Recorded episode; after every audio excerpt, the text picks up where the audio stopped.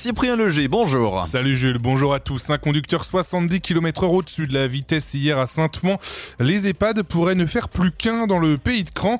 Et puis une manifestation de l'extrême droite pour la sauvegarde des églises en Mayenne. Et pour démarrer, un grand excès de vitesse a eu lieu ce week-end en Mayenne. Hier, un peu avant 17h, sur la commune de Saint-Ouen-des-Tois, les gendarmes ont interpellé un véhicule qui roulait à 174 km heure sur la D31. La, la vitesse était, elle, limitée à 100. L'automobiliste titulaire de son permis de conduire depuis peu n'en a déjà plus. 12 points retirés du permis en cas de consommation de drogue. C'est ce que propose Gérald Darmanin, le ministre de l'Intérieur, dans un entretien au JDD ce week-end. Il pourrait euh, en être de même pour la conduite en état d'ivresse. Il a également annoncé que les contrôles routiers seront augmentés cette année pour passer à 1 million contre 800 000 en 2022. Après l'hôpital et ses trois pôles, le pays de Cran veut regrouper ses EHPAD. La communauté de communes porte dans le cadre de sa compétence santé un projet d'établissement commun autonome avec l'ARS et le département. Au 1er janvier 2024, l'administratif, la comptabilité et la maintenance seraient communs en gardant les quatre structures publiques au plus près des habitants.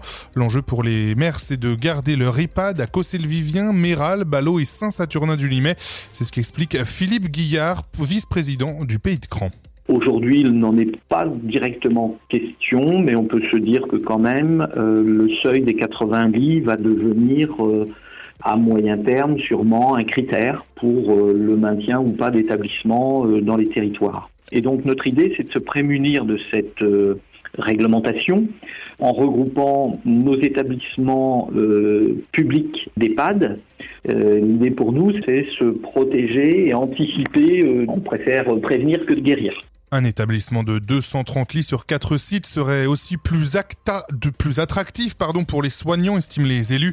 L'idée, c'est aussi de bénéficier d'aide à la rénovation ou à la reconstruction dans le cadre du Ségur pour démarrer des travaux dès 2025. Une manifestation de défense du patrimoine mayennais organisée par le parti Reconquête d'Éric Zemmour a eu lieu hier devant la préfecture de la Mayenne à Laval.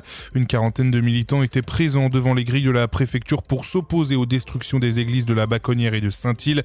Une manifestation où se sont invités des membres antifascistes qui disent s'opposer à la montée de l'extrême droite en Mayenne. Bruno Le Maire maintient que la France devrait sortir de l'inflation d'ici l'été prochain. Le ministre de l'économie recevra les distributeurs dans les prochains jours pour tenter de limiter l'impact de cette hausse des prix. Un panier anti-inflation avec des produits essentiels moins chers pourrait voir le jour. Avant le sport, hein, une bonne nouvelle pour un Mayennais, euh, heureux gagnant de 15 millions d'euros au loto. Ah, j'allais te demander, Jules, si c'était toi. Eh malheureusement, non, j'aimerais bien. eh bien, ce il a touché le jackpot samedi soir 15 millions d'euros. Il devient le plus grand gagnant de l'histoire du jeu en Mayenne. Et puis justement, du sport en football, le Stade Lavallois s'est imposé un but à zéro face à Pau samedi soir et prend ses distances avec les équipes relégables qui sont à 8 points. De son côté, l'étoile lavalloise s'est qualifiée pour les huitièmes de finale de Coupe de France en futsal. Côté météo, ça devrait se lever. Le soleil devrait montrer le bout de son nez avec de nombreuses éclaircies attendues pour cet après-midi avec jusqu'à 13 degrés au compteur pour les maxis.